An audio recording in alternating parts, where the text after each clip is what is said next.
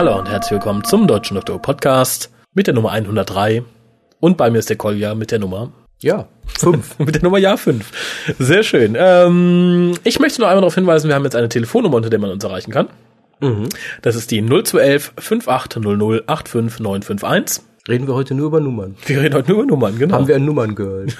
Leider nicht, das wär's noch. Äh, info.hukas.de, wenn ihr eine schöne weibliche erotische Stimme habt und unsere Telefonnummer vorlesen wollt, dann bitte schickt ein MP3 an Wir hatten info.hukas.de. doch auch mal so eine, äh, dass sowieso Leute auch uns ihre MP3 schicken sollen mit, ähm, schickt eure E-Mail an info.huka.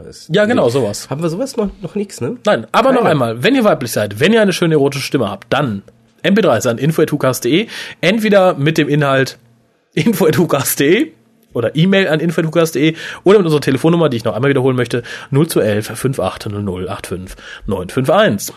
Wir wählen aber aus, was erotisch ist. Natürlich. Sollen auch Männer schicken. Wir sind doch schon hier. Ah, genau, wir können Harald fragen. Der hat ja laut Stammtisch ja, genau. eine erotische Stimme. Genau. Gut, also Ero Erotik Harald spricht uns dann äh, diese Sachen. Aber wir suchen noch die Erotik Uschi, die uns sowas spricht. Erotik-Uschi. Erotik Uschi. Man merkt gar nicht, dass wir in der Nähe des Ruhrgebiets sind. Apropos in der Nähe des Ruhrgebietes. Da sind wir jetzt und hören den Trailer zu dem Hörspiel, was wir gleich besprechen werden, nämlich äh, The Kingdom of Silver and Keepsake. Viel Spaß. As a guest of the Argentia, A guest? What's wrong, Magus Riga? Does the word prisoner stick in your throat? This energy trace isn't all you're looking for, is it? I'm searching for someone. I find the energy trace, I find her. Perhaps we ought to pool our resources. Two heads and so on. Maybe I should let you stick close. Just to keep an eye on you. I was just thinking the same thing about you. I must thank the makers for the gift of the silver. Without it, I am certain I would have perished from the haze line. The silver? The curative compound, Doctor. Many lives have been saved through the benefits of the silver. Tanata! You're alive! Sarah, I thought I'd never see you again. While I hate to interrupt this touching moment, I must point out that we don't have time to stop and chat. My Lord Merrill, it is a striking sight, is it not? I've heard Magus Riga talk of the island's austere, barren grandeur, but now, to see it for myself. This is only the precursor. When you lay your gaze on the heart, then you will truly be stirred. If you have a single shred of integrity, don't open the heart with ill intent. It has been sealed for millennia. The great Riga, humbled. Why, that's made it all worthwhile. I am awake. You will be improved.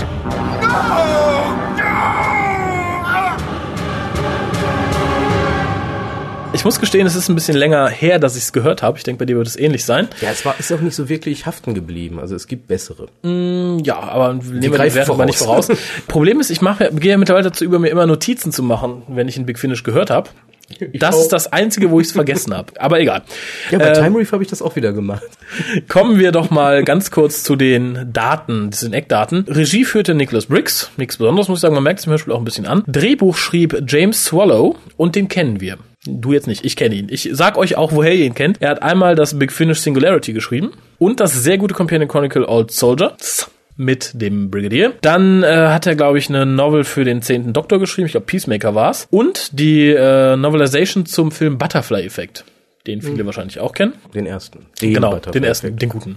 Äh, Er hat, glaube ich, auch zwei Stargate-Bücher geschrieben und, das fand ich bemerkenswert, er ist der einzige Engländer, der was für Star Trek geschrieben hat. Er hat nämlich, allerdings ohne genannt zu werden, die Grundideen, also das Konzept für die Folgen One und Memorial für Star Trek Voyager geschrieben. Zwei Folgen, die ich außergewöhnlich gut finde. One ist noch eine meiner Lieblingsfolgen immer noch. Nicht, weil die Story so super kompliziert und komplex ist, einfach weil sie gut ist. Ich habe Voyager nicht mehr geguckt. Tja, ich schon. Kommen wir zum Inhalt, wo du gerade sagst, es war so schlecht. Aber so schlecht war es gar nicht. Nein, war es nicht. Es war, ähm, es war nur nicht mitreißend. Nee, es plätschert so dahin, hat wahrscheinlich auch die Begründung, dass es geschrieben wurde so als Werbung für die neue Cyberman Spin-off-Serie, für den zweiten Teil der Cyberman Spin-off-Serie, Cyberman. Ja, wo es im Endeffekt um so die äh, Orion-Kriege geht, die man schon aus Sword of Orion kannte. Und man versuchte halt in dieses äh, Kingdom of Silver so viel Elemente reinzupacken, dass man im Endeffekt so einen direkten ja, Übergang hat und von dort sozusagen links abbiegen kann und direkt in die Orion-Kriege ja, eindringen kann. Dabei geht's zum einen um Kybermänner, um Cybermen, zum anderen geht's um Androiden, die gegen die Cybermen gekämpft haben und es geht halt um ja, Menschen. Ja, das ist korrekt. Das ganze Ähm, Spiel, wie heißt der Planet nochmal? Tezek. Ja, also der zufällig ähnlich klingt wie Telos. Ja, seltsam.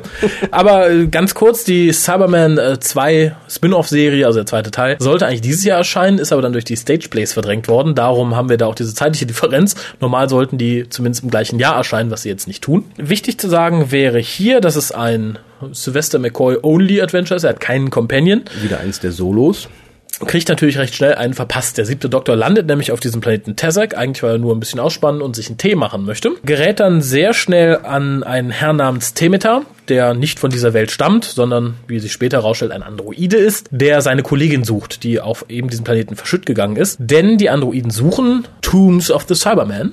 Ja, weil es gibt nicht nur Telos als Tiefkühlplaneten für die Cybermen, sondern es gibt viele Tiefkühltruhen, die durchs Universum fliegen und einer davon ist eben Tezek.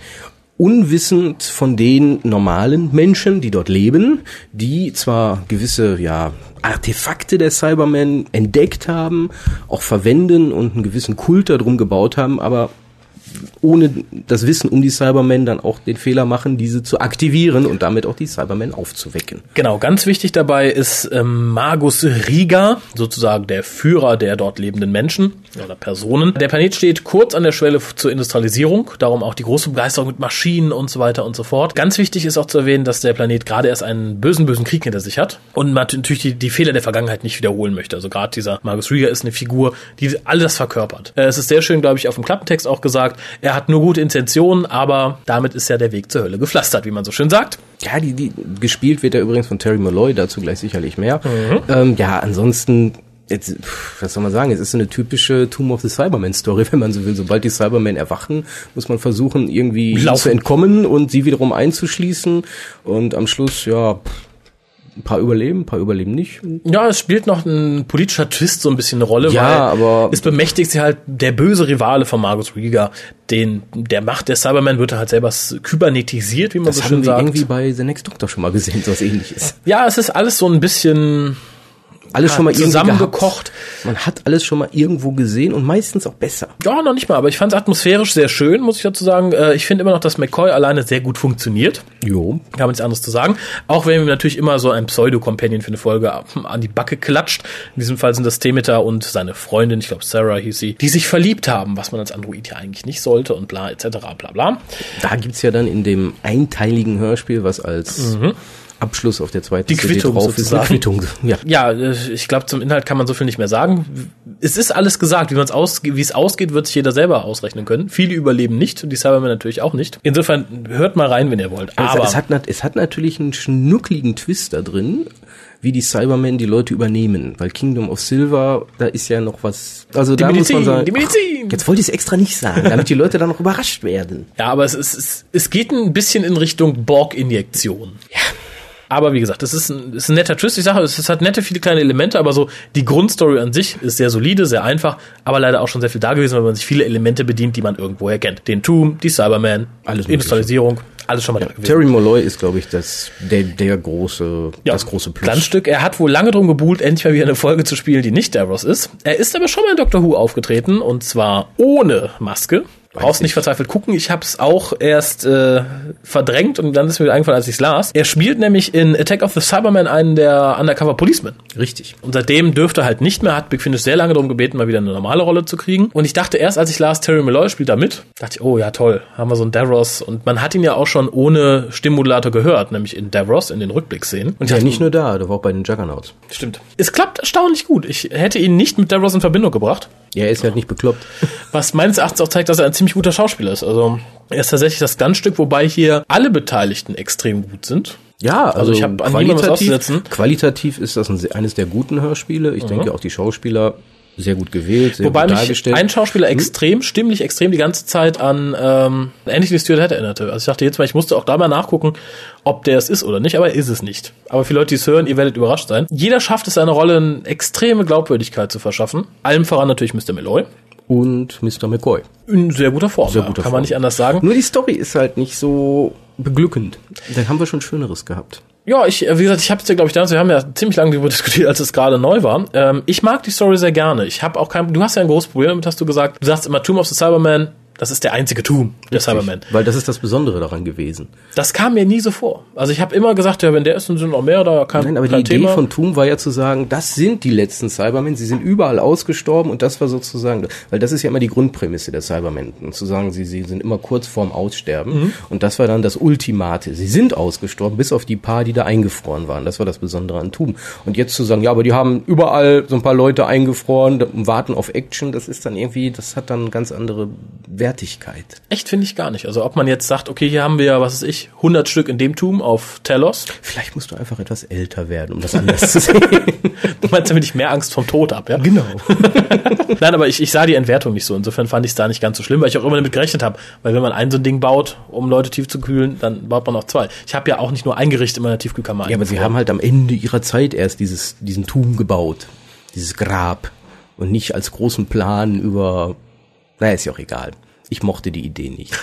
Ich, ich fand sie ganz okay und gut, es wird ja natürlich auch impliziert, es wird, glaube ich, sogar ausdrücklich gesagt, ja, da gibt's noch ganz viele von, finde ich auch wieder doof, so vier, fünf kann ich mit leben, aber wenn ihr sagt, da gibt's drei Millionen 578.000, es gibt mehr schlafende Cybermen als Wache, ja, man braucht sie halt, weil man kann immer wieder ein Hörspiel drum drehen. wann immer man Cybermen braucht, taut wieder welche auf. Ja. Das, das ist der, der, der Vorteil von Tiefkühlkost. Man hat sie immer da. ja, aber irgendwann ist Verfallsdatum überschritten. Genau wie die Cybermen. Ja, und es gibt aber noch einen Einteiler, das ist wieder so ein Dreiteiler-Einteiler-Combination. Ich bin noch nicht fertig. nicht? Nein, ich möchte noch kurz erwähnen, dass ich die Cybermen, wie sie hier dargestellt werden, wieder sehr gut finde, denn ich mag alte Sprechweise, neue Effekte. Ich werde nicht müde, das zu betonen, es wurde auch hier wieder so gemacht. Ernsthaft, ich mag dieses Marschieren überhaupt nicht. Nicht das Marschieren. darum Ja, aber das Marschieren ist aber da und ja, das es nervt ist da mich. und ich finde es okay, aber wie gesagt, allein die stimmliche Sache finde ich sehr gut und ich meine, hier hat man es sogar so gemacht, dass die Cybermen, die schon länger Cybermen sind, reden mit dem neuen Effekt, aber mit der alten Intonierung. Die Leute, die gerade konvertiert wurden, reden mit neuem Effekt und normalsprachlich. Und das finde ich sehr gut, die Ich glaube, da Unterscheidung. muss ich nochmal drauf achten. Tu, das war mir, glaube ich, so aufgefallen in der Szene, wo sie später durch die Hohlen rennen und Wenn, von Cybermen wenn gejagt ich es werden. beim Re-Listening im Forum wieder hören muss. Bist du jetzt fertig? Jetzt bin ich fertig, du kannst gerne Also es gibt ja diesen Folge Keepsake Einteiler, kommen. Keepsake, das ist wieder so ein abschließender Teil. Ähm, angefangen hatten damals diese Einteiler als völlig losgelöste Geschichten, dann wurden sie leicht in die Haupthandlung integriert und inzwischen ist das wie so ein Epilog, wo die beiden Hauptcharaktere der Haupthandlung, nämlich die beiden Androiden, die sich verliebt haben, ja, äh, zurückgeholt wurden, debrieft wurden und dabei dann auch gleichzeitig festgestellt wurde, dass sie ja sich verliebt hatten und deswegen auch äh, ziemlich viel Scheiße gemacht haben in den Augen ihrer Vorgesetzten. Vorgesetzten und schließlich wurden sie dann ganz furchtbar bestraft und der Doktor erfährt das alles in Rückblenden durch einen ja, Service durch einen Gabelstapler. das hatte ich immer so vor Augen. Ja, du, du zäumst gerade das Pferd ein bisschen von hinten aus. Also die Nein, Geschichte ist die fängt damit Geschichte. an, dass der Doktor Ersatzteile für seine TARDIS braucht und einen alten Kollegen, einen alten Kumpel trifft, der halt Mechaniker ist und diese Ersatzteile hat. Und ja, dabei gerät er in einen Service-Androiden, also der Gabelstapler, wie du sagst, der ihn halt kennt. Der sagt, Doktor, hier, ich habe was für dich und so. Ja, aber das ist ja nur, das ist nur die Rahmenhandlung, das ist ja nicht die Story an sich. Die haben Ja, halt nur und was um dann wird in Rückblicken halt erzählt, dass dieser Gabelstapler die Überreste der, des ursprünglichen Androiden enthält, der sich halt in seine Kollegin verliebt hat und wie gesagt in Ungnade gefallen ist vor den Obrigkeiten. Fand ich super. Ja, Ich, es war völlig anders als Kingdom of Silver. Das war so ein emotionales Hammerteil und Kingdom of Silver war ja so vor sich hin plätschernde Cyberman-Action und in dem Sinne war das so ein nettes Extra, weil es halt ganz anders war als das, was man vorher hörte. Natürlich im gewissen Sinne ist es immer unbefriedigend, wenn man ein negatives Ende von Hauptcharakteren hat, die eigentlich recht sympathisch sind. Und sicherlich kommen wir, ja, ich will kein Happy End. Happy Ends sind scheiße, aber manchmal ist das auch schade zu sehen, dass es wirklich null Happy End gibt. Und das ist so- wirklich null Happy das End. ist mega null. Das wäre, als hätte man Romeo und Julia genommen, ihnen die Gehirne rausgenommen und, und dann nochmal draufgetreten. ja, also das ist dann unbefriedigend einfach, weiß ich nicht. Also wenn ich im Fernsehen was gucke, dann kann ich eher damit leben, als wenn ich Geld für was ausgebe. Ich pack's in meinen CD-Player und am Schluss kriege ich da so einen Bauchtritt oder so. aber, aber gerade das fand ich sehr gut. Also ich, äh, zum einen mag ich diese Form, dass der Einteiler sich noch auf den, auf den Mehrteiler bezieht. Das ist beim letzten McCoy ja ein bisschen in die Hose gegangen. Aber diesmal hat es außergewöhnlich gut funktioniert. Vor allem, weil wir diesmal was ganz, ganz, was ganz anderes haben. Also wir haben zwar die beiden Hauptakteure noch da sozusagen. Und es wird im Rückblick auch erzählt, was mit denen danach passiert ist. Aber gerade die Art, wie das geschieht, fand ich extrem gut. Ja, ich- auch was der Doktor dazu sagt. Ähm, ich habe es ja gelobt. Mir ging es halt nur darum, das als zusätzlichen Aspekt noch hineinzubringen. ja, und mir ist es, glaube ich, auch lieber, als wenn der Doktor dann die Hochzeit von den beiden besucht hätte. Das wäre natürlich schöner gewesen, aber hätte irgendwie auch nicht gepasst. Nur ich Ähm, denke, auch hier wieder, das soll halt die Brutalität des Orion Wars Und das darstellen. funktioniert sehr gut. Das Und trotzdem gut. interessiert mich der nicht.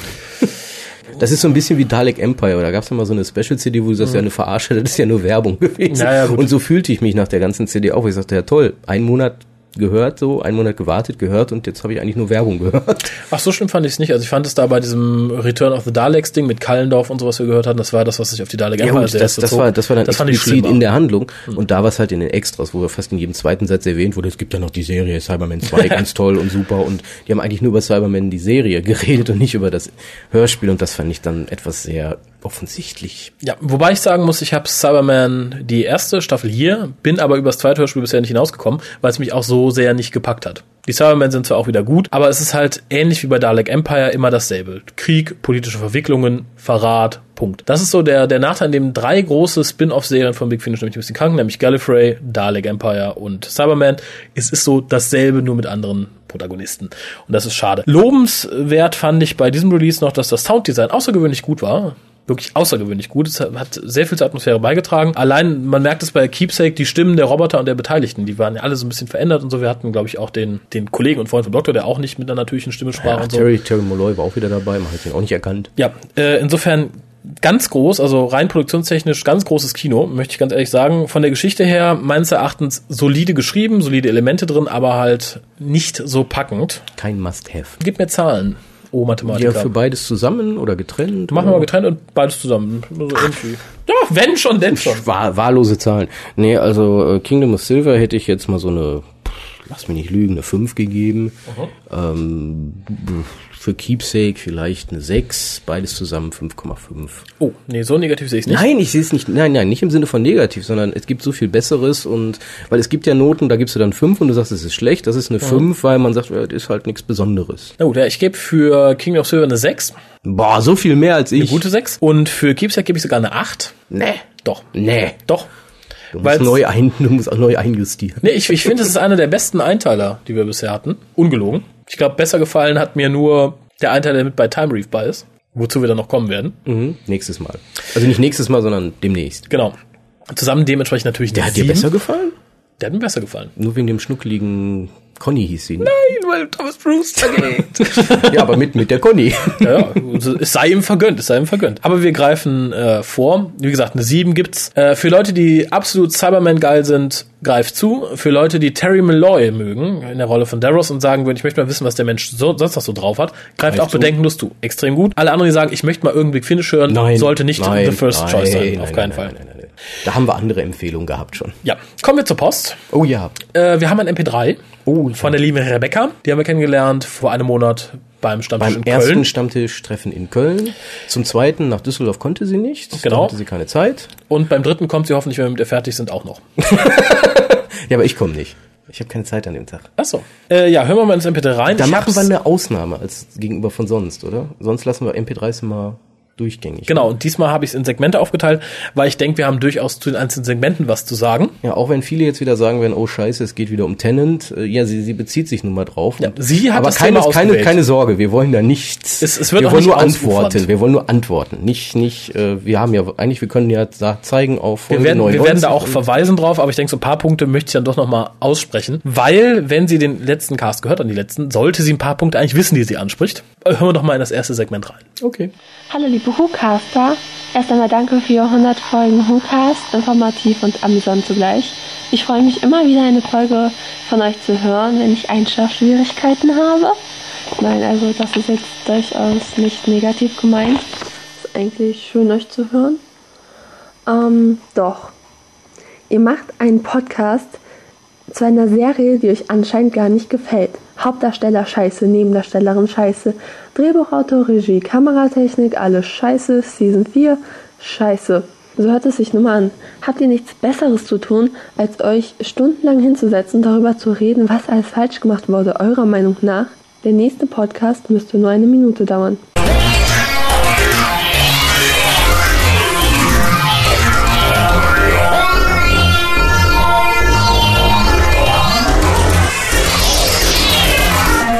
Hallo und herzlich willkommen zum Deutschen Doktor Podcast. Mein Name ist Raphael, bei mir ist...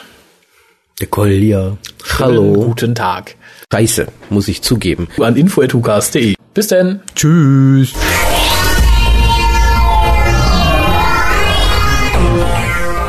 Wir hätten vielleicht unsere Hörer vorwarnen sollen, dass es Special Effects gibt und am Anfang komische Tonschwankungen. Ja, aber das habt ihr jetzt gemerkt. Überraschung! Wir haben eine Überraschung für euch gehabt. Möchtest du etwas dazu sagen oder soll ich anfangen? Fang du ruhig an. Na gut, also erstmal möchte ich dir sagen, wir machen einen Podcast zu einer Serie, die wir lieben. Ja. Und äh, die einfach in unseren Augen momentan einen schlechten Lauf hat. Das ist so ähnlich wie, nimm mal an, du bist Fan eines Sportvereins. Du hörst ja auch nicht auf, den Sportverein zu mögen, nur weil er mal eine Saison scheiße gespielt hat. Ganz im Gegenteil. Gerade wenn die Scheiße spielen, da zeigen sich nämlich die Fans, die bleiben nämlich da. Die fluchen dann zwar wie bekloppt, aber die bleiben da. Und die anderen, die keine richtigen Fans sind, die gehen dann nämlich. Genau. Und was sehr schnell in Vergessenheit gerät, und äh, ich weiß nie genau, ob die Leute einfach nicht richtig zuhören oder ob das einfach zu wenig haften bleibt. Wir haben auch sehr viele Sachen, die wir in den Himmel loben. Immer wieder. Total. Also ich meine, selbst in der vierten Staffel gab es einige Sachen, wo ich sagte, super, aber klasse, hat mir gut gefallen und so weiter und so fort. Vierte Staffel war in unseren Augen natürlich, wie gesagt, ein extrem schlechter Lauf. Aber was soll man da machen? Soll man sagen, ja, nee, nee, wir müssen es ja gucken, um zu sehen, wie es ist. Und dann können wir auch direkt was dazu sagen. Und vor allem, und das möchte ich sagen, viele neue Fans. Jetzt werden wieder einige heulen und schreien. Das ist jetzt keine Vergemeinerung sein, aber bei vielen ist es nun mal so. Ihr vergesst das Doctor Who. Selbst wenn wir jetzt nur vom aktuellen Doctor Who reden, das sind nicht nur klägliche 13 Fernsehfolgen im Jahr. Das sind momentan auch 21 Hörspiele plus diverse Spin-offs. Das sind Bücher, das sind Comics. Und wenn wir dann was an einem Teilbereich davon auszusetzen haben, der halt der ist, den die meisten gucken, wo die meisten was dran auszusetzen haben, dann soll man sich nicht unbedingt so dran aufhängen.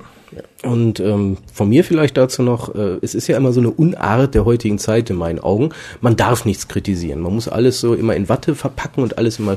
Das ist es auch so, man, man darf seine Meinung nicht mehr sagen. Man darf nicht mehr heutzutage sagen, hör mal, das, was du da gemacht hast, war nicht richtig, sondern man muss sagen, du, ich finde das total toll, was du gemacht hast. Ich finde das so süß, dass du dir so viel Arbeit gemacht hast. Und ganz super. Vielleicht das ein bisschen anders, aber ansonsten super. Man darf nicht sagen, du, eigentlich ist das scheiße, was du gemacht hast. Das darf man heutzutage anscheinend nicht mehr. Wir nehmen uns dieses Recht aber noch raus. Wir kritisieren etwas, was zu kritisieren ist. Und wir loben aber auch, wenn etwas zu loben ist. Ähm, sicherlich ist man dann heutzutage, wenn man in gewissen Foren oder so noch unterwegs ist, das nicht gewohnt. Man hört dann nur noch irgendwelche, ja, weichgespülte, hirnlose Labbersoße, die völlig meinungsfrei ist, Hauptsache nicht anecken, Hauptsache lieb sein, dann ist natürlich klar, dass man mit unserer Art Dinge zu kritisieren, kritisieren heißt nicht notwendigerweise schlecht machen, sondern kritisieren heißt sich kritisch mit etwas auseinandersetzen und sagen, das ist gut, das ist schlecht, dass man damit nicht klarkommt, weil man es einfach nicht gewohnt ist. Ich könnte jetzt natürlich zurück die Frage stellen, bist du es nicht mehr gewohnt, dich kritisch mit irgendwas auseinanderzusetzen?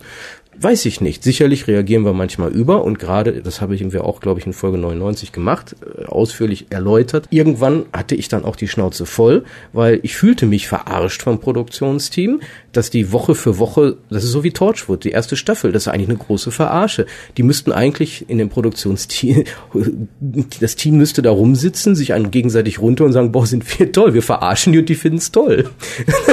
und da fühlt man sich verarscht, wenn man sich sowas angucken muss. Also alle, die die Torchwood noch nicht gesehen haben, kommt jetzt ja auf Deutsch. Viel Spaß mit der ersten Staffel. Die zweite soll besser sein, aber die erste ist also große Realsatire. Du hast die zweite immer noch nicht gesehen. Ne? Ich komme nicht dazu.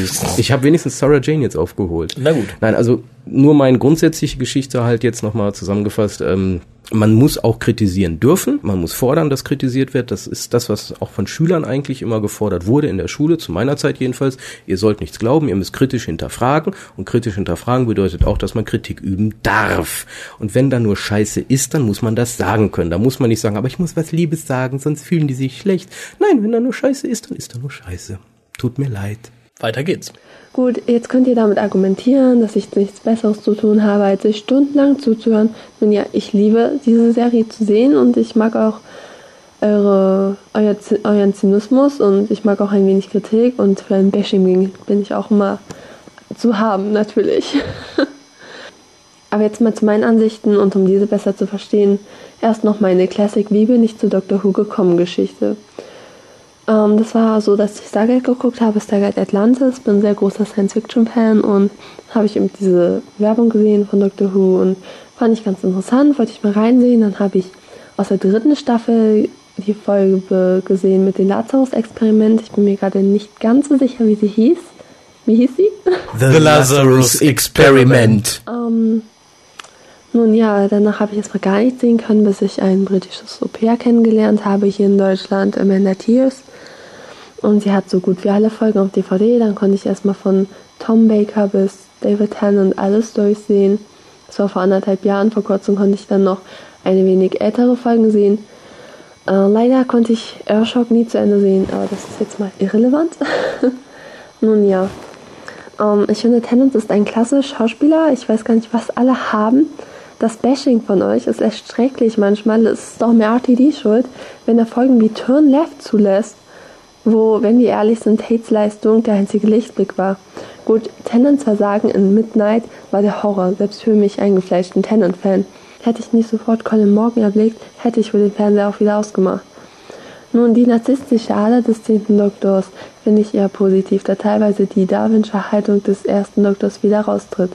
Äh, wobei ich natürlich zugebe, dass dieses A Man Who Never Would Gefasel im Gegensatz dazu steht.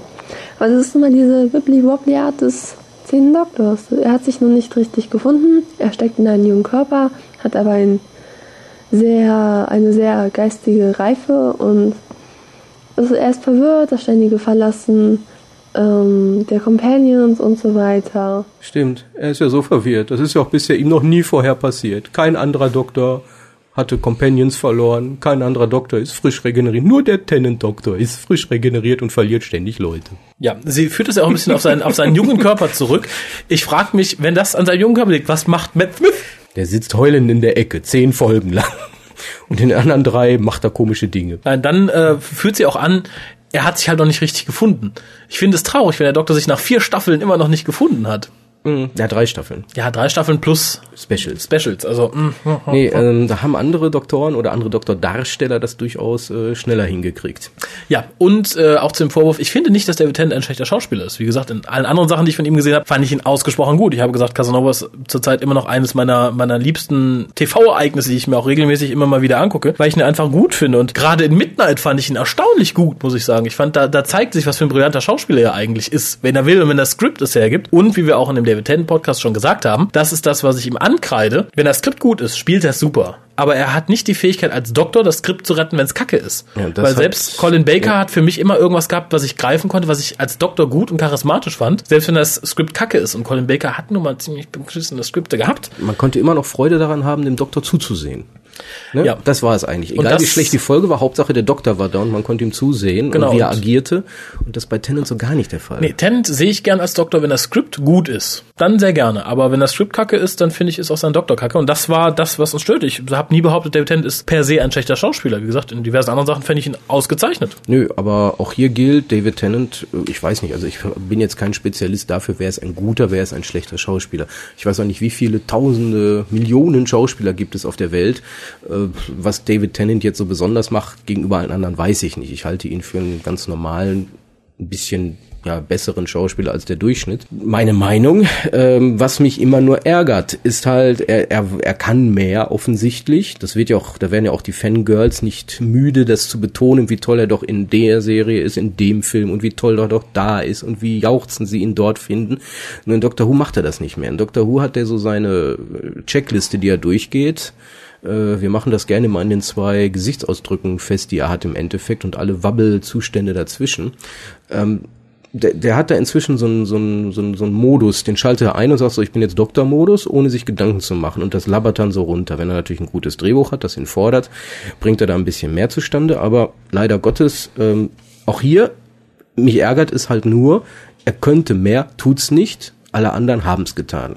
Und dementsprechend bin ich sehr enttäuscht davon. Wobei wir bashen ja auch nicht. Ich finde das immer so komisch. Das wird ja ständig heutzutage bashen vorgeworfen. Als würden, also ich glaube wirklich, manche Leute setzen sich hin und absichtlich über einen anderen schlecht zu reden. Das tun wir ja gar nicht. Ich, ich glaube, das ist so in der Blogosphäre und in Foren ist so ein bisschen das Schlagwort, wie vergasen es sonst im richtigen Leben ist. Gut getroffen.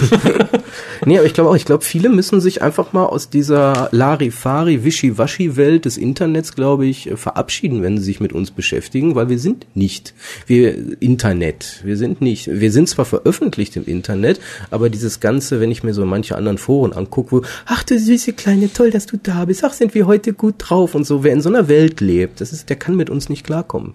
Unmöglich, weil wir sind real. Genau, der WhoCast wird, wenn ich einen günstigen Distributor finde, auch demnächst auf Vinyl ausgeliefert. Tonband, nur Tonband. Apropos, weiter geht's mit Weiter der geht's. guten Rebecca. Und nun ja, die vierte Staffel fand ich vor allem im Gegensatz zur dritten sehr gut, ähm, weil ich die dritte bis auf Blink, das Mitwirken von John Sim und der endlich mal wieder gestellten Frage Jelly Baby extrem ermüdend fand im Vergleich zu anderen Who-Staffeln, vor allem die Folgen mit Colin Baker. Die vierte Staffel überzeugte mich durch Folgen wie The Unicorn and the Wasps, ähm, einer meiner Lieblingsfolgen Silence in the Library und Forest of the Dead. Ähm, ich sage nur, everybody knows that everybody dies, but not every day, not today. Some days are special, some days are so, so blessed. Some days nobody dies at all. No, and then everybody once in a very long while, every day in a million days. When the wind stands fair and the doctor comes to call, everybody lives. Ein sehr aussagekräftiger Part, glaube ich, von River Song war er, ähm, über eigentlich alle Reinkarnationen des Doktors. Auch wenn er nach Edwigs Tod nur da stand, als wären bei Mac ist die Pommes ausgegangen.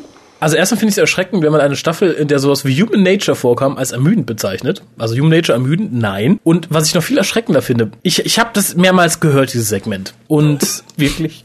Ja, weil ich nicht glauben konnte, was sie sagt. Hat sie wirklich gesagt, die vierte Staffel war nach der ermüdenden dritten endlich mal wieder eine gute Staffel, nach anderen guten Staffeln, wie zum Beispiel den Colin Baker Staffeln? Ich, ich frag mich nicht. Also, wenn ich mich da verhört haben soll, ich will dir kein Unrecht tun info.hucast.de, womit ich nochmal auf unser Mädchen hinweisen soll, was uns mit erotischer Stimme genau diesen Satz einspielen soll. Die Colin Baker Staffeln waren nicht unbedingt gut. Ja, vielleicht hat sich irgendwo versprochen. Ich weiß es doch nicht. Ich auch nicht, darum habe ich es mehrmals gehört. Ja, aber, aber ich fand, ich fand das sowieso witzig, welche Folgen sie als Höhepunkt in dieser Staffel dann beschrieb. Unicorn und The Wasp war tiefster Dreck. Also das war eine der schlimmsten Folgen, die es in Doctor Who gibt. Ach, so schlimm fand ich es nicht. Nein, die war wirklich scheiße. So schlimm fand ich es nicht.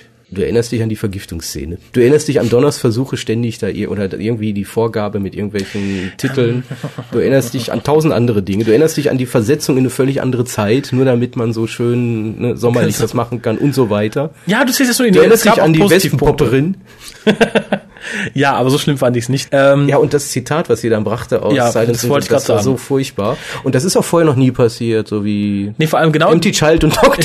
Ich wollte gerade sagen, der Anfang des Spruchs, den du da zitierst, das ist wirklich fast wortwörtlich übernommen aus The Doctor Dances und darum ist es auch nicht bezeichnend für alle Doktoren und so, denn in The Doctor Dances war es was Besonderes, dass in der Folge ist- mal niemand ja. gestorben ist und wie toll das ist, dass jeder lebt und das war ähnlich wie wir in der Folge auch selber bemängelt haben. Das war eine Recycling-Folge. Es wurden Elemente recycelt, die funktioniert haben und ähnlich wurde auch dieser Spruch und das Feeling recycelt, dass der Doktor mal alle am Leben lässt und alle weiterleben und so. Äh, und darum Moffat hat einen ganz schlechten Job gemacht, finde ich, mit Silence in the Library und äh, Forest of the Trees haben wir mehrfach schon betont. Forest oder ich of the Dead. Forest of the Trees. Gute Idee, ne? Forest of the Dead. I can't see the forest for the trees. Kennt man ja auch, den Spruch. Nein, ähm, das, er hat einfach nur so ein Best-of von sich abgenudelt und dementsprechend lieblos war dann auch die gesamte Doppelfolge. Und ich finde das erschreckend, dass aus so einer eigentlich hingerotzten Moffat-Folge, die immer noch besser ist als der Rest von Staffel 4, was schon viel über die Staffel aussagt, dass aus so einer hingerotzten Folge so eine Idiotie erwachsen ist, dass die Hälfte des Fandoms eine Wiederkehr von River Song fordert, die vorher keine Sau interessiert, weil sie keiner kannte und die mich auch jetzt in keinster Weise interessiert. Ja, aber, aber mit River Song ist doch die Rani offiziell vom Sie kommt bestimmt bald wieder Ton gestoßen worden, oder? Genau, wir haben jetzt eine neue Rani. Das ist doch so furchtbar. Nein, also du hast da wirklich ein gutes Händchen für vergleichbar schlechte Folgen ge- bewiesen. Vielleicht kommen ja noch andere. Schauen wir mal. Wobei ich da Rebecca auch in Schutz nehmen möchte. Ich fand die Folge selber nicht so schlimm, wie du es jetzt Nein, sagst. die ist nicht schlimm. Nur- ist eine gute Folge. Verglichen mit anderen Moffat-Folgen, eine weniger gute Folge. ja, die schlechteste bisher von ihm. Nein, nur wie gesagt, dass sie diesen Spruch rauspickt, an dem halt ganz eindeutig festzumachen ist, dass es eine Recycle-Folge ist, war vielleicht nicht ganz so glücklich. Aber kommen wir zum letzten Teil ihres MP3s. Vielleicht hat sie da ein glücklicheres Händchen. Und in Bezug auf Tennants Leistung im Doctor Who der vierten Staffel möchte ich nur auf folgende Szenen hinweisen. Too hard. Too hard, she's like me. If we wait, we just wait. There's no sign, Doctor. There's no regeneration. She's like you, but maybe not enough. No. Too much. That's the truth of it. She was too much like me. Oder um, I never would. Have you got that? I never would.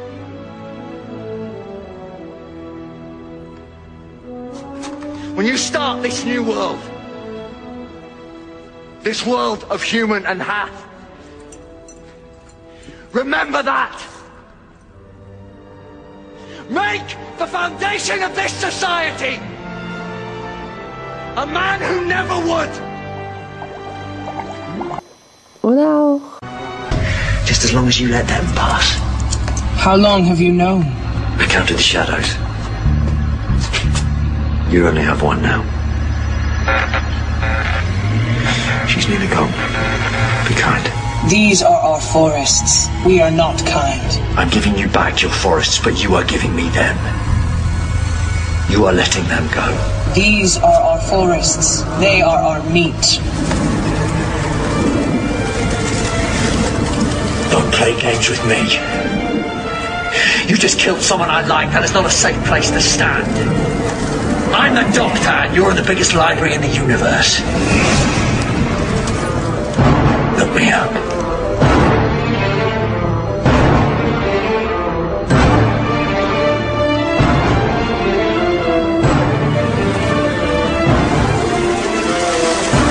You have one day.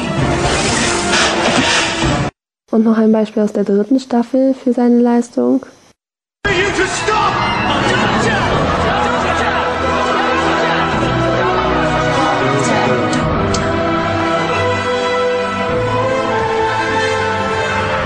Thing you can't do. Stop them thinking. Tell me the human race is degenerate now. When they can do this. was nun mal klasse gespielt ist. Da könnt ihr jetzt nichts gegen sagen. Wirklich nichts. Also, ähm, nicht Tennant ist hier der Drecksack, der verschwinden sollte, sondern Davis. Denn alle schlechten, übertriebenen, kitschigen oder sonst was Folgen stammen aus seiner Feder. Außerdem besticht die vierte Staffel durch viel Witz und Charme, vor allen Dingen durch Tates Leistung. Ähm, um nochmal zu den Ferngehört zu kommen, ich kannte Shakespeare auch schon äh, vorher aus der Schule. Da habe ich seine Texte lieben gelernt. Ich bin ein sehr großer Shakespeare-Fan, habe ziemlich viel von ihm gelesen und ich hasse Chucks, um mal das Klischee zu brechen. Ähm, das war auch alles. Ich denke, ich konnte stellvertretend für einige Fans reden, die euch zwar gerne zuhören, aber die von euren ständigen Geheul langsam genervt sind. Aber trotzdem nochmal herzlichen Glückwunsch zur 100. Folge nachträglich. Nichts für ungut. Ihr hattet um eine Rednerin gebeten, die euch widersprechen kann, was ich, wie ich, wie ich hoffe, auch auf einem ganz netten Niveau geschafft habe. Ihr Drecksäcke, dein Späßchen. Na, vielleicht ein wenig mehr. Funktioniert meines Erachtens ganz toll. Ich, ich hätte die gerne als Companion mitgenommen. Wirklich gut. Aber die Chemie zwischen den beiden passt unheimlich gut. Auch hier wieder für eine Zeit, ja, war nicht verkehrt. Nee, die war, die war, glaube ich, als Charakter, hat die mir unheimlich gut gefallen, weil die funktionierte als Unterstützung des Doktors super. Den fand ich gut. War gut gespielt, auch gut geschrieben. Als. Scheiße, muss ich zugeben.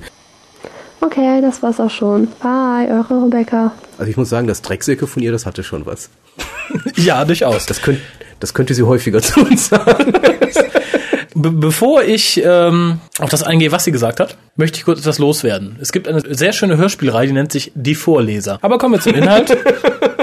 Sie hat sich bestimmt nur Stichpunkte gemacht. Ja, ja, natürlich. Zu den Szenen. Also ich finde, bei den Szenen spielt David Tennant dem Drehbuch entsprechend gut. Kann man nicht sagen. Ich würde sagen durchschnittlich. Ja, das, was geschrieben war, gut umgesetzt. Ich finde ich find nur, sie hat genau die Szenen rausgepickt, die zeigen, wie schlecht doch für den zehnten Doktor geschrieben wird und wie inkonsistent. Wir haben da einmal die Szene, wo er sagt, hier, ihr habt gerade meine Tochter über den Haufen geschossen, aber ich bin der Man, der never would. Ich würde ja nie, bla bla bla. Eine Szene später droht er in Western Arada, dass er ja so böse ist, alle fertig waren. Sie sollen doch mal in die Aufzeichnung gucken, was für ein böser, böser, fieser Mob er wäre. Der kann von Glück reden, dass die Western Arada keine Ahnung haben, dass er die Mörder seiner Tochter hat laufen lassen. Die hat nur gesagt, ha, go away, ha, fick dich.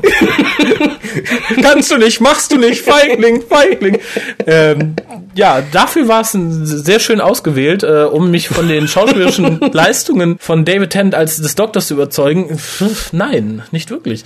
Weil es auch sehr dramatische Momente waren. Äh, es geht ja eher um Momente, die scheiße sind. Dass er es dann rausreißt, und das schafft er nicht. Darum geht es mir. Nee, ich, ich denke aber auch, die Szenen waren ganz übel. Also sie, sie pickt sich dann ja auch aus Doktors Daughter, einer kategorisch zehn schlechtesten Folgen der gesamten Serie dann raus. Äh, allein die Szene, wo er dann mit einer Waffe auf einen, die eine Waffe auf einen richtet, das nimmt man ihn ja nicht ab. Das ist völlig unglaubwürdig. Und spätestens da, das ist natürlich nichts, was man audiotechnisch hören kann jetzt hier. Und ich glaube, da ist sie auch dankbar für, weil wenn man sich die Szene ansieht, dann merkt man erst, wie furchtbar schlecht die eigentlich ist und man ihm überhaupt nichts abnimmt. Und dieser Schwachsinn mit Men Who Never Would ist prätentiöser Blödsinn. Ist einfach nur Humbug. Das ist, und das Schöne dabei ist dann, wenn er fertig ist, hört man so Blubber-Hass-Effekt im Hintergrund. Das gibt dem Ganzen noch einen gewissen humoristischen Aspekt. Aber jetzt stell dir mal auch die Szene mit dem Waschtanarada vor, mit dem siebten Doktor. Die hätten Schiss. Der hätte nur böse geguckt und die werden abgehauen. Wie macht er das mit den Schatten um den Augen? Das sind nicht wir, das sind nicht wir. Ja, das ist, man, man nimmt diesem, man nimmt diesem Doktor nichts mehr ab. Der ist einfach, der ist versaut. Da kann man nichts mehr ändern. Sicherlich, sie schiebt jetzt alles auf RTD nebenbei bemerkt, was ich auch ganz witzig finde. Also, Tennant ist an nichts schuld. Die Darstellung auch nicht. Ist alles Davis schuld. Alles. Haben wir auch gesagt, Davis ist schuld. Aber Tennant genauso, weil er hätte mehr machen können, denke ich, in den Rahmen, den er hatte. Äh, ja, wir sind deswegen ja auch froh, dass Russell T. Davis weg ist. Mit Tennant, viele sagen, wir hätten gern noch ein Jahr unter Moffat gesehen. Ich bin froh, dass er weg ist, weil dann haben wir das Thema ganz abgeschlossen. Äh, Dazu möchte ich noch mal ganz was sagen. Wir haben es ja auch schon in unserem Tencast ausgebreitet. Ich finde das Problem bei Ten, meiner Meinung nach, weil ich es auch ganz oft bei anderen Doktoren gesehen habe, ist, dass er der absolute große Doctor Who-Fan ist. Das heißt, wenn man sagt, spiel den Doktor, spielt er die Sachen aus dem Doktor raus, die er bei anderen Doktoren gut fand. Genau wie bei X-Fan-Produktionen, wenn jemand hieß, hier sei der Doktor. Es wurde immer so eine Art Mischmasch-Doktor gespielt und kein eigener Doktor. Und das ist halt das, was ich an David Tennant auszusetzen habe. Ich würde jetzt zu Shakespeare gehen. Hast du noch etwas zu sagen? Nee, ich habe auch gar nichts mehr zu sagen, außer der, das Beispiel mit der dritten Staffel war ja auch ziemlich daneben. Natürlich können wir was dagegen sagen, aber ich glaube, Lachen reicht dann völlig. Äh, zum Thema Shakespeare, da brauchst du dich überhaupt nicht zu verteidigen. Es ginge bei der Aussage darum, um Shakespeare, wie du hoffentlich noch weißt, und wenn nicht, solltest du vielleicht nochmal nachhören. Es ging mir nicht um Leute, die sagen, ich gucke mir Shakespeare an, weil ich auch David Tennant mag und so. Es ging mir um Leute, die ste- steif fest behaupten, nein, ich bin, ich finde Shakespeare so toll, darum gucke ich mir das an. Es geht nicht um David Tennant und dann fast in Tränen ausgebrochen sind, als er sich am Rückgrat verletzt hat und sie halt nicht David Tennant gucken können. Äh, und man mit dem Finger dran fühlen kann, dass sie sich nie für Shakespeare interessiert haben, bevor nicht David Tennant dabei war. Äh, insofern äh, hast, brauchst du dich ja gar nicht verteidigen. Wenn du sagst, du kannst ihn vor, mochtest ihn vor, ist ja voll in Ordnung. Ja, oder auch andere, die einfach sagen, ich gucke mir das nur wegen Ten, dann ist auch okay. Auch Und es geht um die Ehrlichkeit und die Verlogenheit manch anderer Fans. Genau, äh, Chucks, ja, pff, Ist dann Klischee? Ich weiß von nichts. Ich fühle mich keine Ahnung. Ich, mein, ich mag sie auch nicht. Freut mich. Können, Ja. wir, können wir zusammen Schuhe nicht tragen. Ich glaube, du kannst die nie im Leben tragen. Und du sagst, wir sind, sind immer so negativ und sagen böse Sachen. Trotzdem hast du ja positive Sachen aus den WhoCasts rausgeschnitten. Ich hoffe, du hast auch die ganzen WhoCasts gehört, denn irgendwoher müssen diese positiven Sachen ja gekommen sein. Was ich wieder ansprach, das Böse bleibt eher der hängen. Input. Stimmt, Stimmt der, der- Output. Habe ich zu irgendwas das gesagt? Weiß ich nicht, habe ich nicht gehört. Ich spreche lauter als du. Äh, nichtsdestotrotz, vielen lieben Dank. Also sowas könnt ihr gerne öfter mal machen. Kann sie auch gerne wieder, also sie kann uns gerne wieder was schicken. Natürlich. Das erinnert mich an etwas. Genau, wir haben ja immer noch unser, unser ja, Gewinnspiel sozusagen mit dem, mit dem. Stringfoto. Bestellt es über unseren Shop, den String, schickt ein Foto, wo ihr nur diesen String tragt und ihr kriegt das Geld für den String wieder und dürft euch noch was anderes aus dem Shop aussuchen. Nein, T-Shirt haben wir gesagt. ja, egal, können sich alles aussuchen, können sich eine Sache aussuchen, egal was aus dem Shop. Der ist ja kein Auto oder so. Ähm, nicht, dass da eins inzwischen drin ist. Guck mal lieber nach. wie gesagt, bei Herren gehen die Bildrechte an uns, damit dürfen wir machen, was wir wollen. Bei Damen wird das Foto natürlich unter Verschluss gehalten. Jo. Hier in dieser Wohnung. Ausgerüstet auf. Foto. Leinwand, Decke. genau. Äh, ja, ansonsten danke. Ich hoffe, wir waren jetzt nicht allzu böse zu dir, aber du wirkst nicht wie jemand, der sich dadurch abschrecken lässt. Insofern hoffe ich auch mal in Zukunft was von dir zu hören und dich auch beim nächsten Stammtisch wieder zu sehen. Der, der Aufruf gilt übrigens an alle, die aus Nordrhein-Westfalen kommen. In Köln, Stammtisch, Datum steht bald im Forum und auf Und der dann Webseite. auch danach auch wieder in Düsseldorf, immer im Wechsel. Es soll ja tatsächlich Menschen geben, die weder in die eine noch dann in die andere Stadt wollen oder so. Das ist komisch. Schlimm, ganz schlimm. Ja. Ähm, wir haben noch Post. Ja, ganz viel, deswegen lese ich mal ganz schnell vor. Okay. Äh, wen haben wir denn da? Die Jule schreibt uns. Hallo lieber Raphael und Kolja, schreibt die Jule. Ich dachte, dass ich euch mal nachträglich zur 91. Folge gratulieren kann. Stopp. Lieber Raphael und Kolja. Ja, Finde ich gut. ich nicht. Klingt, op klingt optisch nicht so gut. Besser spät als nie. Danke, dass es so viele Folgen gibt. Es war jedes Mal ein Spaß, euch zuzuhören. Verliert bloß nie die Lust daran. Du, wir können ja einfach mal kopieren, neu einstellen. Schon 202 Folgen oder so, oder 204. Wie ihr in der 100. Folge gefordert hattet, habe ich mich beim Hören des WhoCast-Liedes fotografiert. Mein Handy ist leider noch nicht so schlau, dass es Fotos machen kann, die man dann wirklich als solche erkennt. Von daher musste meine alte, klobige Digitalkamera dran glauben. Nochmal großes Lob an den Menschen, der das Lied gemacht hat. Haha, schöner Spaß. Und ich hätte nichts dagegen, das mal hin und wieder zu hören. Ja, keiner hindert dich daran, dir das nochmal anzuhören. Nicht in voller Länge, aber da könnt ihr mal kreativ werden. Nach 100 Folgen müsstet ihr Übungen in Sachen Kreativität haben, oder? Nö. Nö. Außerdem habe ich noch ein Foto meines Weihnachtsgeschenks angehangen. Die liebe Line, die übrigens immer noch auf Koljas Hörspiel wartet, denke Ah, ich. hat sie mittlerweile, hat sie mittlerweile. hatte es für mich gebastelt. Vermutlich ist jetzt verwirrt. Und da es ja mit Dr. Who zu tun hat, dachte ich, dass ich es euch einfach mal zeige. Annika mit zwei N war übrigens eine angenehme Gastmoderatorin und ich würde mich freuen, sie öfter zu hören. Soweit von mir nochmal alles Gute und erkältet euch nicht bei dem Wetter, sodass ihr immer fleißig casten könnt. Tee soll helfen. Liebe Grüße, Jule. Vielen lieben Dank. Kann man nicht viel zu sagen. Das Bild habe ich ja mit dem letzten Cast schon veröffentlicht. Auch hier noch einmal möchte ich an unsere Gewinnspielaktion mit dem String verweisen. Ja, ansonsten, ich weiß nicht, ob die Fotos von dem Ge Geburtstagsgeschenk dazu gedacht waren, dass wir sie, äh, von dem Weihnachtsgeschenk dazu gedacht waren, dass wir sie veröffentlichen. Da vielleicht nochmal info.hucast.de. Weiter geht's. Hopp, hopp. Jo. Hi Kolja und Raphael. Schöne Reihenfolge. Wer schreibt uns denn? Sven. Ah.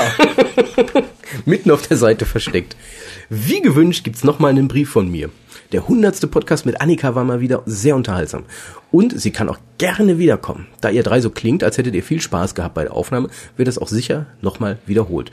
Nö, eigentlich nicht. Die saß ja auch im ganz anderen Zimmer. Wir haben immer nur hier was zugewogen. Die wurde eingeixt. Die hat alles zu Hause aufgenommen. Ja, ja, das, das passte. Wir haben da ein bisschen gearbeitet. Nein, aber es ist auch ein Klischee. Ich glaube, man hat sehr viel Spaß, wenn man mit uns castet. Das ergeben, manche sagen, ja, die sind böse. Nein, ich traue mich nicht.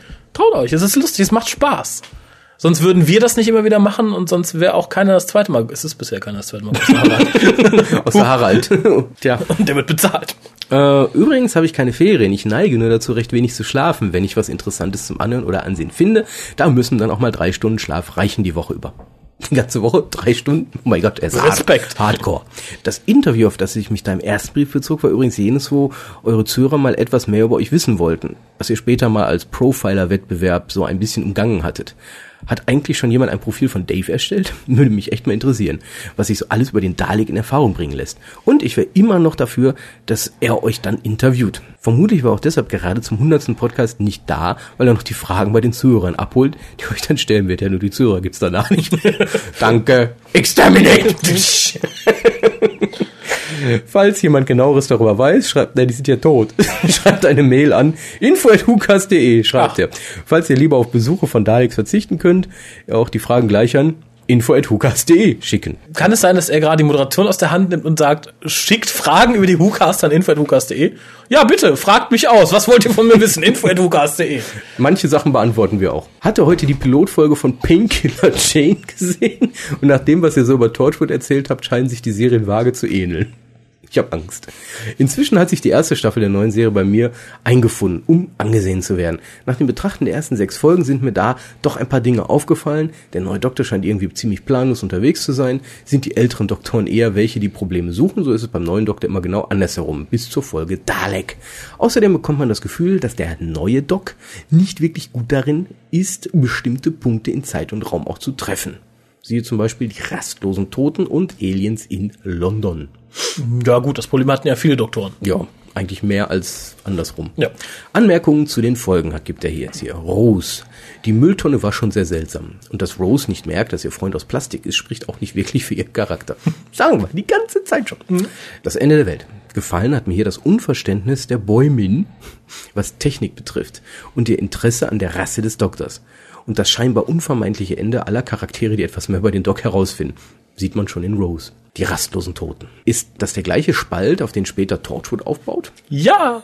Gefiel mir, obwohl es nicht ganz unvorhersehbar gewesen ist. Sogar im doppelten Sinne. dass die Geister nicht so lieb und nett sind, wie sie tun. Taucht diese Geisterrasse eigentlich an anderer Stelle im Universum nochmal auf? Bisher nicht, ne? Nein, vermutet wird ja in The Haunting of Thomas Brewster, aber das ist nur so eine Theorie. Jo. Aliens in London und der dritte Weltkrieg. Irgendwie empfand ich die Folgen als ziemlich schlecht. Auch wenn die Idee, Aliens zu fälschen und selber unerkannt zu bleiben, recht interessant ist. Dass etwas mit den neuen Ministern nicht stimmt, merkt man aber praktisch schon auf den Blick. Auf den Blick, auf den ersten Blick, denke ich. Ne? Vermutlich. Dalek. Eine Folge, die mir sehr gefallen hat, auch wenn der Dalek schon am Anfang sehr emotional klingt, was mir recht eigenartig erscheint. Interessant ist, wie sehr es den Doktor trifft, als der Dalek ihm sein Kompliment macht und das Dilemma des Daleks. Nochmal eben zu meinen Filmtipps von letztens. Bei Macbeth meinte ich die Verfilmung, wo die Leute mit Pistolen rumrennen, jedoch die Sprache nach altertümlicher Art gehalten ist. Äh, das passt hier. Im Gegensatz zu Romeo und Julia nicht so recht zusammen. Falls ihr Stacy mal ansehen wollt, äh, schaut's mit Untertiteln. Im Original tun wir das Ganze noch etwas skurriler. Sondern gibt er hier den Inhalt von Stacy wieder. Mhm. Und er gibt noch den Inhalt eines Films namens Stalker wieder. Oh. Jo. Ähm, ja, man kann googeln, ne? Ja, ich denke schon. Musst du jetzt nicht extra noch vorlesen. Annikas Tipp, das jüngste Gewitter, klingt ziemlich interessant und scheint so ein bisschen was von Night on Earth zu haben. Wobei Annikas Film die Sache wohl auch noch etwas mehr auf die Spitze treibt. Zumindest der Beschreibung nach, weil gesehen habe ich das Filmchen ja noch nicht. Da es draußen schon wieder so langsam morgengraut, soll das für heute gewesen sein. Bei und macht weiter so. Sven, jetzt kommen ganz viele PS. PS, wie viel unterschiedliche Daleks gibt's eigentlich? Ich erinnere mich da noch mit gewissen Erheiterungen an einen Spezialwaffen-Dalek aus der alten Serie. Milliarden Daleks gibt es, aber ich denke, er meint Arten. Ja, es gibt sehr viele verschiedene farbige Daleks. Es gibt natürlich dann immer den Fraktionen. Imperial Dalek. Es gibt äh, Renegades, alles Mögliche. Ja, aber so an Special Weapon Daleks gab es nur den einen, der zu sehen war, plus, ich möchte mal als Special Weapon Dalek bezeichnen, auch wenn er nur drei Lampen hatte, statt zwei, den, den wir aus dem Ende der vierten Staffel kennen. Und es war einer geplant für The Dark Dimension, welches dann durch Dimensions in Time ersetzt wurde, aber wurde dann nie verwirklicht. Und wir haben eine Art Special Weapon Dalek gehört in The Genocide Machine von Big Finish. Jetzt schreibt er hier PPS zu Macbeth, habe ich keine vernünftige Erklärung gefunden, daher gibt es stattdessen die zu Stacy. Okay. Ja, pff. PPPS. Noch ein Filmtipp für Dave den Dalek, Robot War. Ich, es einfach mal so weiter. PPPPS. Um Kolja zu entlassen, gibt's diesmal weniger Postskriptums. Sehr schön. Ja, vielen Dank für uns über Post. Und es hat mich daran erinnert, wir sind unseren Hörern ja auch noch unsere Meinungen zur ersten Staffel schuldig. Sollten wir vielleicht irgendwann mal nachholen. stimmt. Weiter geht's. Corin. Corin. Corin. Mm, Hey, ihr Verrückten! Hallo, du Verrückter. Hallo Normalo. Eigentlich neige ich ja zur Auflösung der Groß- und Kleinschreibung, aber ich weiß ja, dass diese noch nicht aufgehoben ist und so tue ich Kolja mal einen Gefallen und gebe mir Mühe. Vielen Dank, das entspricht nämlich auch den deutschen Formen, wie du sicherlich gerade auch selber gesagt hast. Ah. Kurz vorweg, ich liebe euren Humor. Er trifft nicht mal manchmal mein Komikzentrum, sondern immer. Je böser, desto schöner. Und es ist schade, dass viele nicht verstehen, dass zynisch und böse viel hintergrund hintergründiger geht als seichte Kommentare. Wir machen ab jetzt nur noch seichte Kommentare. Genau. Das ist der New Edition. Ja, wir wollen uns ja ändern. Wir sind lieb und nett. Fluffig. Der Bunnycast. Vermutlich langweilt ihr euch langsam, was Geschichten angeht, wie man zu Dr. Who gekommen ist. Und leider könnte auch ich nur die altbekannte Geschichte von Sylph wiedercoin.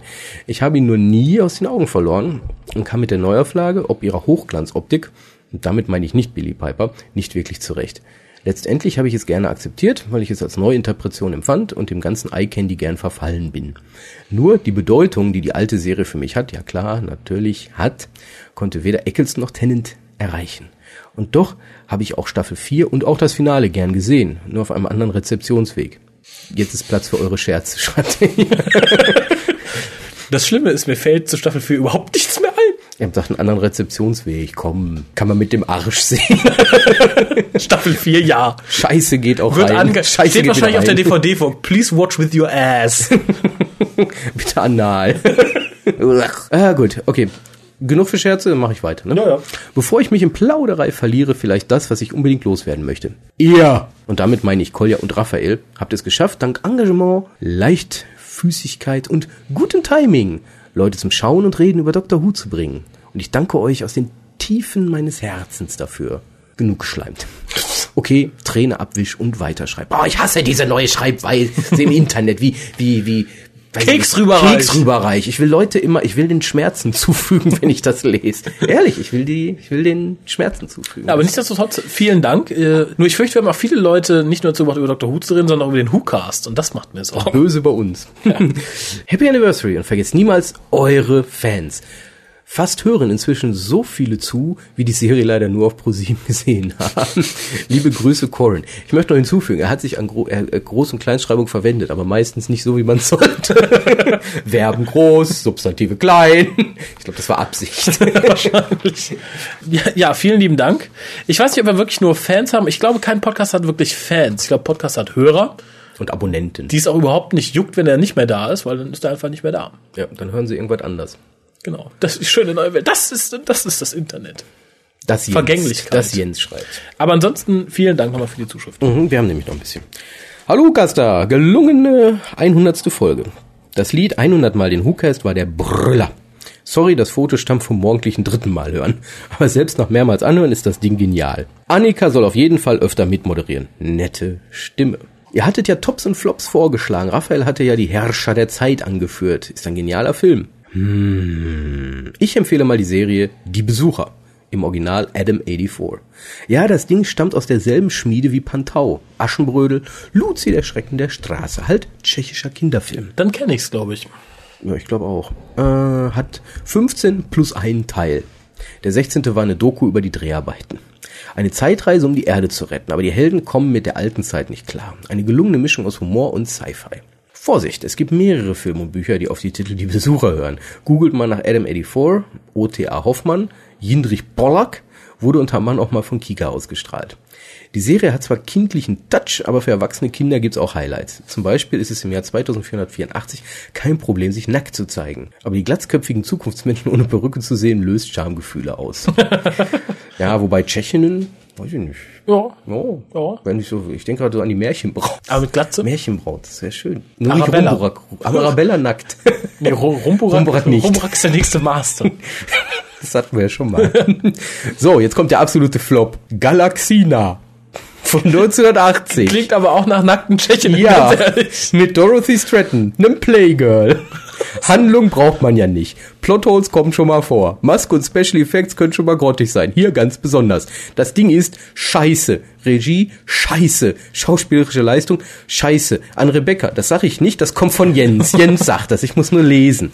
Ich habe nach fünf Minuten innerlich abgeschaltet, nachdem ich mir die 84 Minuten ein paar Mal gegeben habe.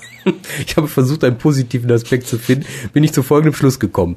Wenn man einen Sci-Fi-Freund zum Selbstmord treiben möchte, ist das Ding genial. Nach etwa 15 Minuten ist man bereits suizidgefährdet. Die Hauptdarstellerin wurde nur 20. Ja, genau. Ich, ich erinnere mich an die Frau. Ich habe den Artikel gelesen. Das ist toll. Wir können das ja witzig vorlesen. Oh, Nee. scheiße. Bitte. Die Hauptdarstellerin wurde nur 20. Ihr eifersüchtiger Ehemann vergewaltigte sie und brachte sie dann um. Später beging er Suizid. Hm, meine böse Seite würde ja glatt behaupten, das hinge mit diesem Werk zusammen. Aber das ist nicht protokollreif. Ich hatte jetzt gedacht, das ist die Handlung. äh, wenn man diesen Film gesehen hat, findet man plötzlich alles gut. Selbst wenn mein Hund im Wald sein Geschäft verrichtet, ist das plötzlich interessant und toll.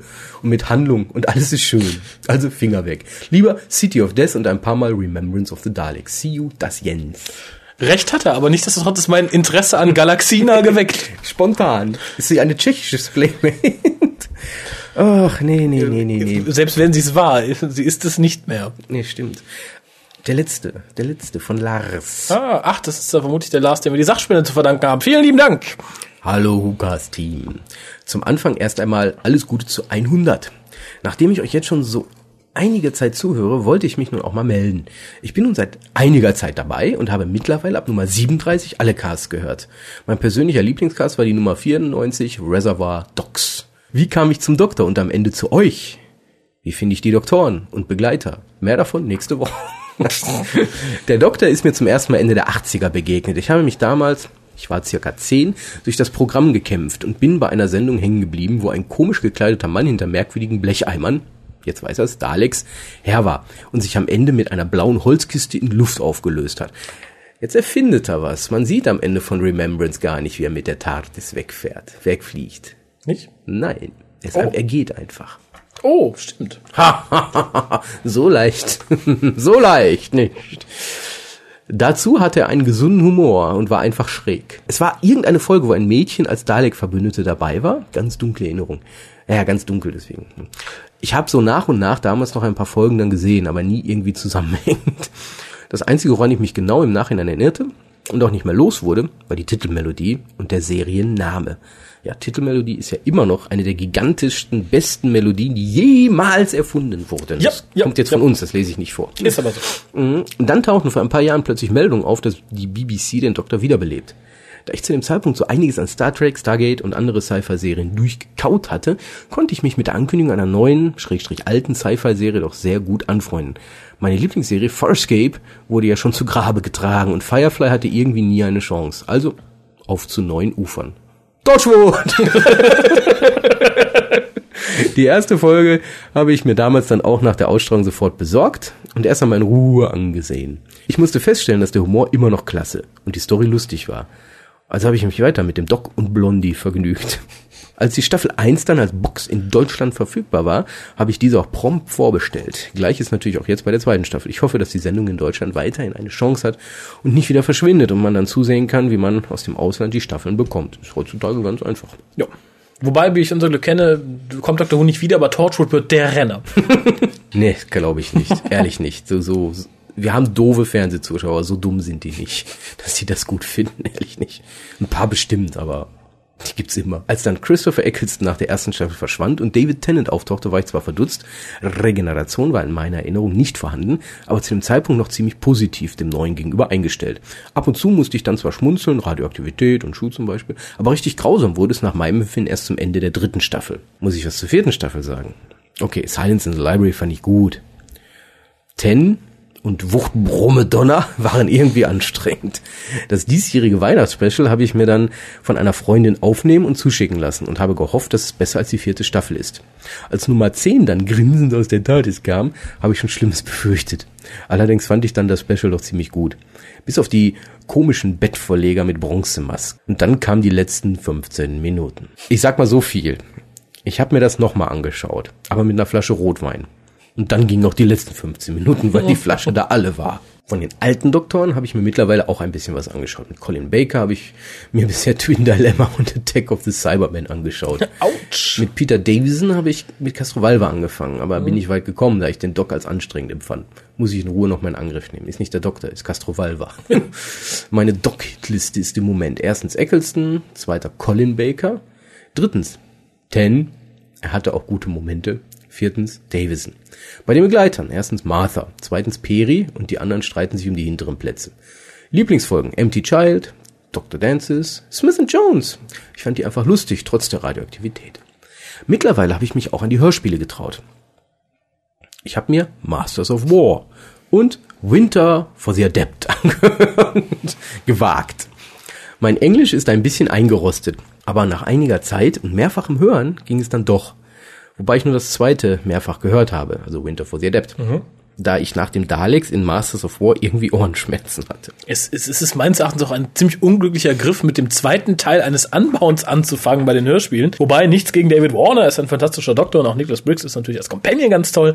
Aber rein inhaltlich fände ich es, glaube ich, als Newbie schwierig. Beim WhoCast bin ich zufällig gelandet. Man hat mir ein iPod geschenkt und dann habe ich bei iTunes ein bisschen rumgekramt und einen Podcast zu TV-Serien gefunden. Da habe ich einfach mal so meine Serien, die ich so schaue, nachgeschlagen und habe dabei auch den WhoCast gefunden.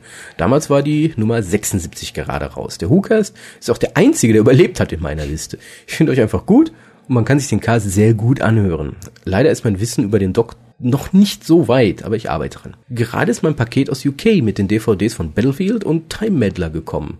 Mein Wochenende ist gerettet. Stimmt, Battlefield, Time Meddler, cool. Yep. Zu Torchwood und Sarah Jane Smith schreibe ich ein anderes Mal. Ich möchte eure Stimmbänder nicht länger belassen. Was heißt denn ja eure? ich habe damit kein Problem, mach ruhig. Bis demnächst und auf die nächsten 100. Lars. Ja, vielen Dank für die Zuschrift. Ich, ich finde, es wird immer noch nicht langweilig zu hören, wie die Leute in Dr. Who gekommen sind. Auch wenn es immer wieder dasselbe ist teilweise. Aber wie soll man in Deutschland auch anders an den Doktor gekommen sein unter Umständen? Ja, eigentlich nur Pro7 oder Sylph. Ja. O so oder der gute Bekannte aus England oder die Au pairs. Oder der komische holländische Sender, der es damals in Grenznähe noch bis nach Deutschland ausgestrahlt hat. Ich stelle mir das gerade so vor, so ein Au-pair-Mädchen. Du, ich habe da Dr. Who, willst mal gucken? Hallo, ich kenne dich nicht, aber ich habe dir eine Dr. Who. Sollen wir Doktor spielen? Okay, freut man sich schon, ne? Die DVD. Scheiße. Ähm, Nenn ja, Rose. Also Rose, ich würde sagen, sind wir fertig für heute. Schreibt an info.hukas.de, sch- ruft uns an unter 0211 5800 85951 und ja, schaltet auch das nächste Mal wieder ein, wenn es heißt, willkommen zum deutschen Dr. Who Podcast mit Kolja und Raphael oder demjenigen, der sonst hier sitzt, weil Kolja wieder keine Zeit hat. Ja, oder das hört ihr dann von jemandem, der uns dann endlich mal ein MP3 geschickt hat mit einer Begrüßung, mit info.hukas.de, mit der Telefonnummer oder mit Fotos vom Stringtanker. Genau, aber wir die, Dinge, die veröffentlichen ja nicht, wenn es Frauen sind. Also wenn ihr ein Kerl seid, wir nehmen auch eure Fotos, aber die sind dann unsere. Bis denn. Tschüss.